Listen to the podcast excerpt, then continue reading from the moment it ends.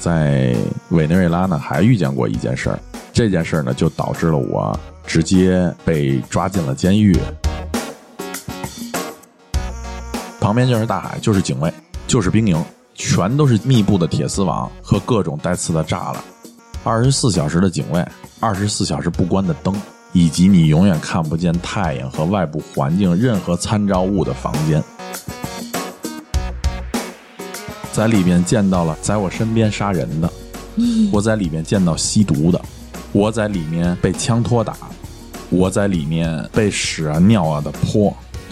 我的衣服穿了一百天脱下来能立在地上不动，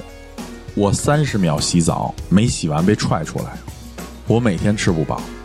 被大铁链子像狗一样拴着，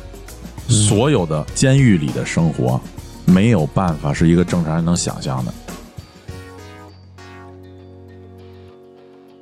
大家好，我是大明。您刚才听到的这个系列是我们首次采用付费的模式。